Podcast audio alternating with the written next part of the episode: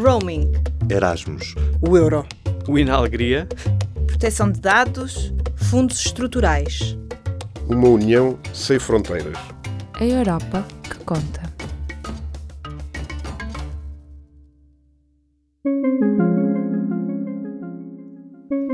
A adesão à Comunidade Económica Europeia, hoje União Europeia, foi significado de desenvolvimento para grande parte dos Estados-membros, tais como Portugal. No programa Europa que conta desta semana, falamos sobre a convergência económica das últimas décadas, mas também sobre as tensões que ainda se mantêm entre Norte e Sul da Europa. Comecemos então por Portugal e Espanha, que aderiram ao mesmo tempo à Comunidade Europeia e que beneficiam muito das políticas de coesão. O jornalista Abel Coentrão, no Porto, conversou com o antigo ministro da Economia, Luís Braga da Cruz. Foi uma das figuras determinantes no desenvolvimento regional do Norte, em especial na cooperação com a Galiza. Os indicadores económicos mostram que a convergência em Espanha correu melhor do que em Portugal. Luís Braga da Cruz ajuda-nos a desvendar porquê. O que é que Espanha teve que nós não tivemos? Eu tendo a tirar a conclusão de que é, é que eles tinham uma lógica de valorização dos territórios a nível subnacional, ou seja, tinham autonomias. E nós, infelizmente, não concretizamos a regionalização que estava prevista na Constituição.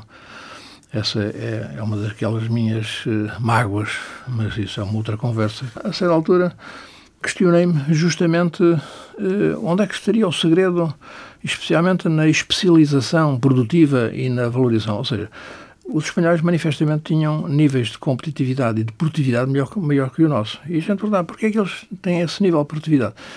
Porque eles já não fazem coisas que nós ainda fazíamos, na têxtil, no calçado, coisas de baixo valor acrescentado.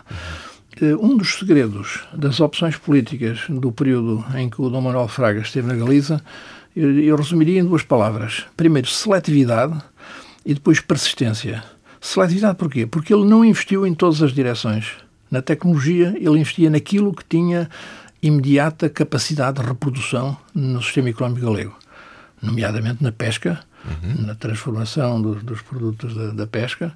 Eu recordo que a Galiza representa 25% do poder da pesca da União Europeia. É verdade. É metade da Espanha e a Espanha é metade da União Europeia. Não é? uhum.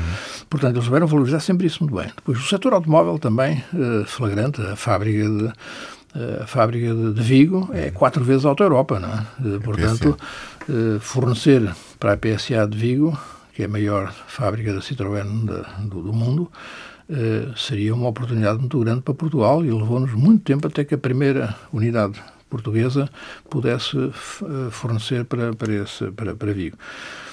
Mas depois de feitas as escolhas, havia persistência. Portanto, o, o, dinheiro posto na investigação, o dinheiro posto na formação profissional, o dinheiro posto no, no apoio às empresas subsidiárias das empresas maiores é, é, era sempre convergente, sempre na mesma direção. E os resultados começaram a aparecer, não é? uh, e daí que eles hoje têm indicadores económicos e de desenvolvimento social uh, sempre superiores aos nossos. Só num, aqui num jeito de desafio, nós percebemos pelos números que o Norte está ainda bastante atrás dos nossos vizinhos galegos eles seriam, digamos, face também à, à própria exiguidade do, do, do, nosso espaço territorial, uma porta de saída para esta nossa região, o, o, o Norte, no fundo, resolver algumas das suas debilidades? Eu, eu gostaria de, de, tentar compreender aquilo que está a acontecer no Norte de Portugal, porque me parece que é positivo.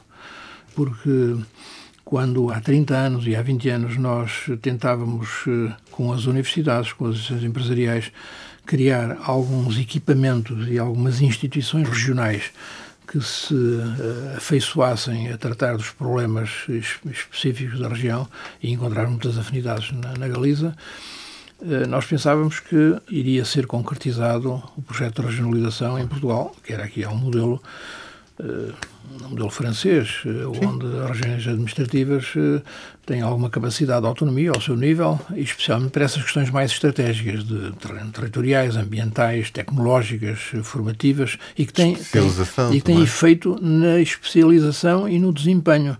Nós podemos falar em competitividade territorial. E os fatores de competitividade territorial são normalmente as infraestruturas, a capacidade dos do, do recursos humanos, o maior ou menor grau de isolamento em relação aos centros em que se tomam as decisões E depois o último fator, o mais importante, é a inovação, a capacidade de transformar o conhecimento adquirido em valor económico. Uhum. Ora, eu acho que estamos justamente em, a ponto de fazer algum balanço, na minha opinião, positivo, do que, tem, do que é o impacto de algum esforço continuado nesse sentido, por força dos, dos fundos estruturais, de, de coesão ah, e da cooperação transfronteiriça. Num estudo recente da Comissão de Coordenação sobre as assimetrias regionais a nível das NUTS 2 e NUTS 3 ao longo dos diferentes ciclos de programação, o que é que tenta uh, desagregar? É ver qual é o contributo de cada NUT 2 para estes dois períodos de crescimento. O primeiro, uh, 2000 a 2008, e o segundo, 2013 a 2017. E é como houve uma inversão que nos deve pôr a refletir. No primeiro período, a área metropolitana de Lisboa contribui com 41% para o crescimento nacional, o Norte 24% e a região Centro 15%, o resto do país 20%. No segundo período, já o Norte contribui com 42%, 42%, o Centro 24% e Lisboa 13%, o resto do país 20%, mantém-se nos 20%.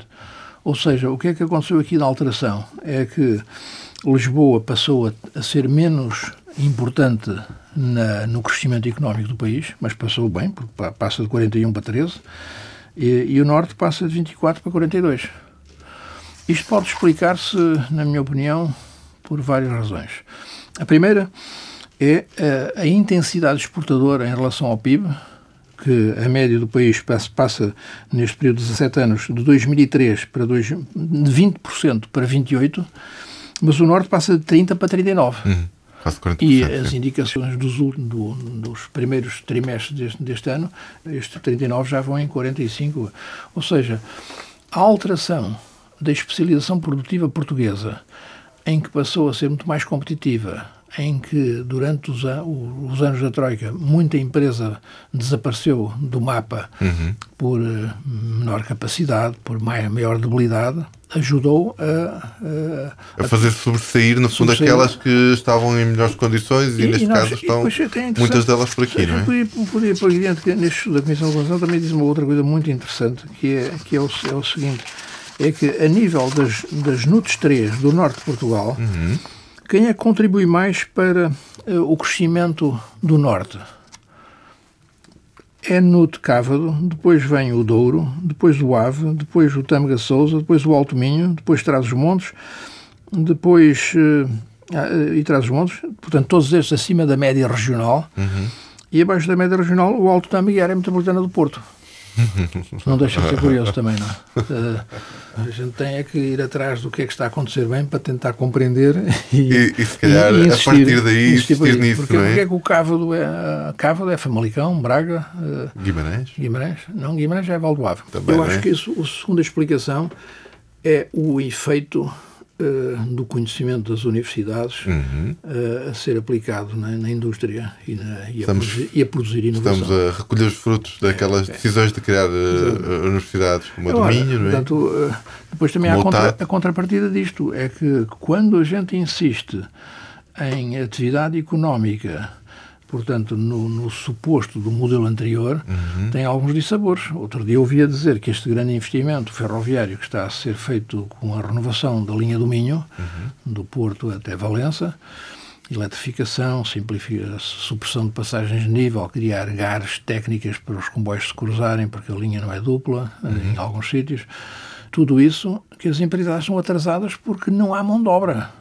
Quer dizer, a mão de obra foi para o exterior, é? Provavelmente ganhando duas vezes mais, embora com despesas correspondentes, mas, digamos, aquela mão de obra pouco qualificada, que não eram reclamados grandes conhecimentos específicos e técnicos, está a desaparecer.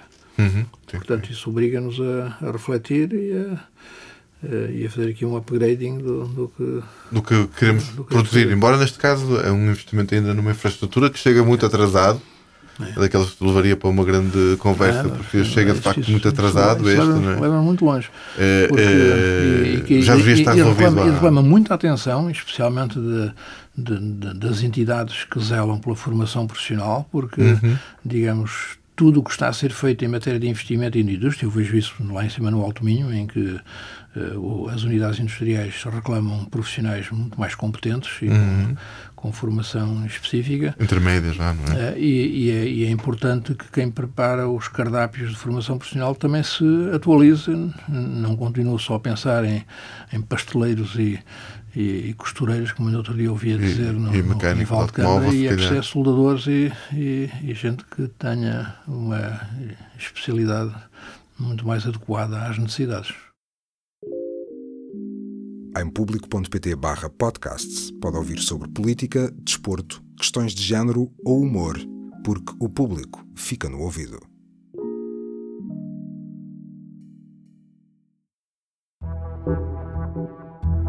Em público.pt, lá é a entrevista onde Ricardo Paz Mamed questiona o que seria da ciência e do ensino profissional em Portugal se não existissem fundos europeus. O economista foi coordenador do estudo de avaliação do impacto do CREN sobre as empresas e explica como os fundos europeus apoiam de forma altamente seletiva. A jornalista Lourdes Ferreira conversou ainda com o antigo ministro da Economia, Augusto Mateus, a quem, no ano passado, a Comissão Europeia pediu uma análise à eficácia dos fundos estruturais em Portugal. O economista revela ao público algumas conclusões a que chegou. Uma entrevista para ler também no especial A Europa que Conta, no site do público, onde continuamos a acompanhar as grandes questões que vão marcar as próximas eleições europeias. Tais como de que forma a crise financeira reavivou preconceitos no velho continente. A jornalista Joana Felipe conversou com Pedro Moreira, repórter da TVI em Bruxelas, sobre os preconceitos dos parceiros da União Europeia. Pedro Moreira, como é que a tensão Norte-Sul se refletiu nos discursos políticos no pico da crise? Eu acho que houve a criação de uma história, uma narrativa muito poderosa, que apesar de não ser verdadeira, acho eu, que era dizer o seguinte: eh, vocês estão nesta situação porque se portaram mal, porque as vossas famílias viveram acima das possibilidades, como se dizia e se diz. E esse discurso foi muito forte eh, e foi muito eh, divulgado, eh, por países do norte da Europa nessa altura. E esta linguagem contaminou o discurso político e desceu para aí abaixo às pessoas. E os cidadãos comuns do norte da Europa acreditam nisto, ainda hoje acreditam nisto. Eu lembro-me de colegas meus, jornalistas, lembro, por exemplo, de partilhar um táxi com um colega alemão, de um grande jornal alemão. Eu, nessa altura, já tinha estado na, na Grécia várias vezes, portanto, depois dos resgates, e ele não tinha estado nenhuma. Mas partilhámos uma vez um táxi e ele dizia-me mas tu que já estiveste na Grécia, os gregos estão realmente a sofrer. Ele dizia-me isto. Uh, eu disse, mas a sofrer como? Sim, porque eu vejo a televisão e eu acho que eles não estão a sofrer. E, e era esta a linguagem, mesmo o jornalista. O homem avançado, observador da vida europeia, uh, ele, uh, o enfoque era este, era no sofrimento, como se fosse necessário uma expiação, uma expiação do pecado. Há assim momentos mais marcantes nesta, nesta tensão verbal? Eu, eu recordo na origem Merkel falar dos feriados, de haver demasiados feriados no sul da Europa, lembro-me disso. Wolfgang Schäuble tem muitas, muitas dessas, eh, mas sempre nessa ideia de houve países a viverem acima das suas possibilidades. Schäuble teve, teve, tem, tem muitas. Eh, e depois era useiro uh, noutro tipo de coisas. Em, em espalhar um boato ou um rumor sobre uma economia para fazer subir as taxas de juro para pôr o país sob pressão. E qual era a narrativa no Sul? Ou seja, que imagem é que se criou nos países do Sul, nomeadamente nórdicos e alemães, durante este período? Eu, eu acho que nós também somos culpados. Também usámos essa linguagem uh, para o norte uh, da Europa. Sobretudo na Grécia, viu-se muito, muitas referências ao nazismo, aos nazis. Eles também têm uma história mais complicada e, e, e estiveram mais debaixo de pressão. Eu acho que, entretanto, aprendemos a, a conhecer-nos melhor uns aos outros, acho que sim. Uh, acho que se calhar o enfoque já não é tanto uh, o norte e o sul, existe ainda, mas agora há outros problemas europeus, uh, outros problemas políticos, há também o leste europeu, o leste, o norte, o oeste, o oeste, enfim, essa linguagem mantém-se, mantém-se. Mas alguma coisa mudou desde, desde esse período? Eu acho que mudou. primeiro, o euro não ruiu, esteve quase para acabar, diria eu, mas não ruiu. Acho que nos aprendemos a conhecer melhor uns aos outros um, e este discurso não está, já não está tão presente. Agora, acho que também não está presente porque o ciclo económico é melhor, porque a economia está num ciclo positivo e, portanto, não há tanta pressão. Não sei se, se uma crise voltasse agora, se não voltávamos outra vez a esta, a esta linguagem. que fazem os membros do Parlamento Europeu em Bruxelas e Estrasburgo. No programa Europa que Conta, todas as semanas, escolhemos o nome de um parlamentar português para lhe perguntar o que fez nos últimos dias. Esta semana falámos com Paulo Rangel, eurodeputado eleito pelo PSD e que integra o grupo do Partido Popular Europeu. Senhor eurodeputado, diga-nos em que é que esteve a trabalhar esta semana? Olha, eu diria que a semana começou com o próprio voo, que eu trabalho sempre bastante, o voo que fiz do Porto para Bruxelas, a fazer um artigo para o público, que foi sobre o Brexit. Portanto, foi assim. Depois, quando cheguei aqui, estive basicamente a trabalhar no, no meu relatório que vou apresentar amanhã, digamos a primeira versão, que vai para discussão agora, que é uh, sobre o novo estatuto do provedor de justiça europeu. Portanto, estamos a reformar o estatuto e, portanto, estive aí a, a, a, dar os últimos retoques na versão final. Há aqui a ideia se devia eh, dar uma definição positiva do que é má administração, portanto, que no fundo é competência do provedor, de identificar onde há problemas com a administração. E eu acho que não, que deve haver só uma negativa, dizer, não deve entrar em matéria judicial, eventualmente ainda estou com dúvidas se deve entrar ou não em matéria legislativa, mas, no fundo, eh, este eu diria que é o grande problema substantivo. Portanto, esse foi um trabalho. Outro importante foi que uh, estive a preparar também algumas emendas para o relatório, que é o relatório Bresso, sobre o controle político uh, da Comissão pelo Parlamento. Quer dizer, como é que nós fazemos o controle? Porque esta senhora Bresso, do Partido Socialista, defende coisas que são um pouco bizarras do ponto de vista constitucional. Isto foram, enfim, dois relatórios dos quais estive a trabalhar bastante, porque no dia seguinte tínhamos justamente reunião da Comissão AFCOM, na qual uh, uh, tivemos uma coisa muito importante, que foi uma sessão à porta fechada com o Barnier. De resto, no plenário da manhã vai haver uh, também.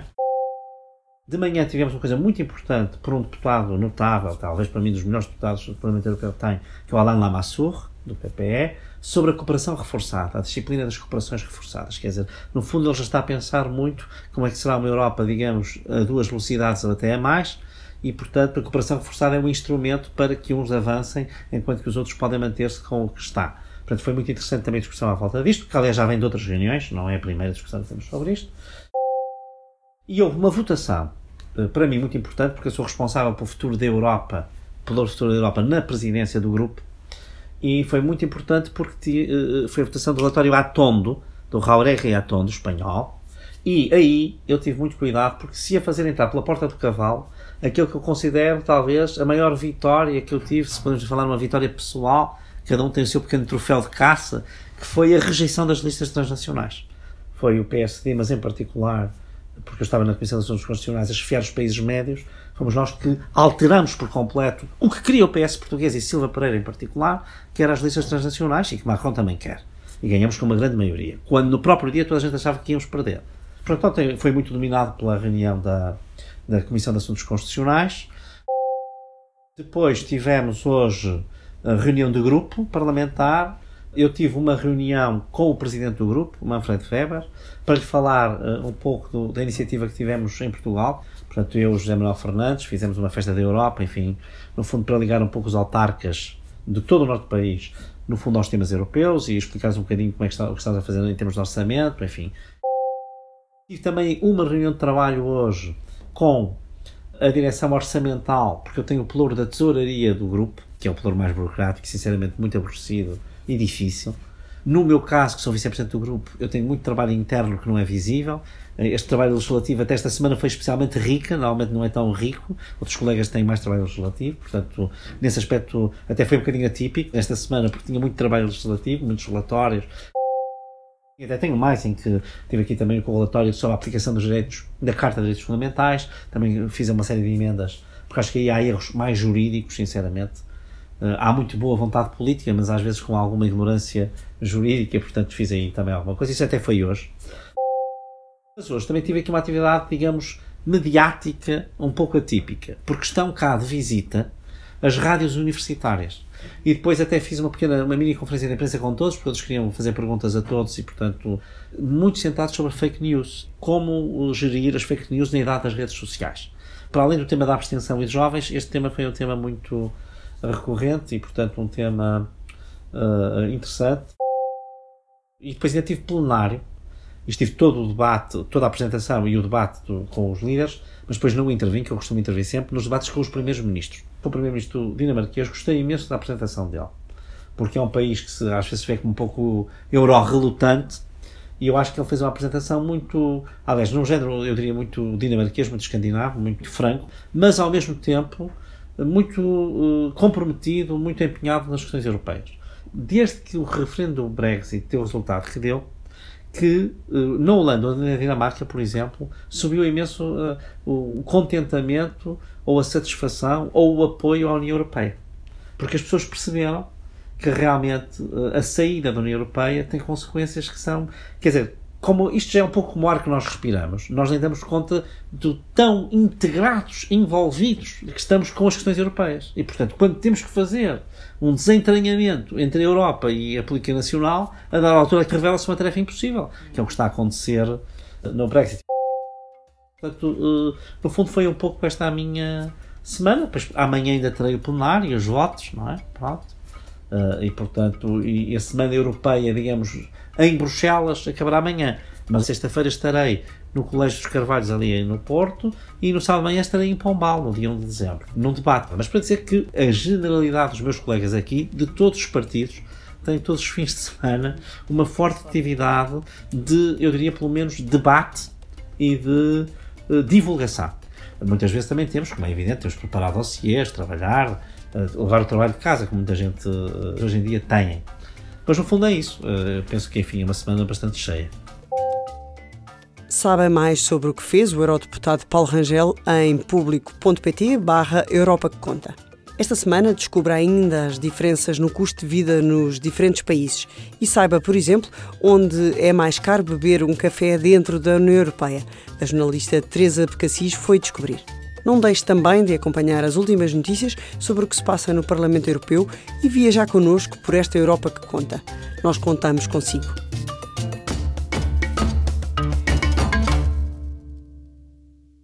Este programa teve o apoio do Parlamento Europeu.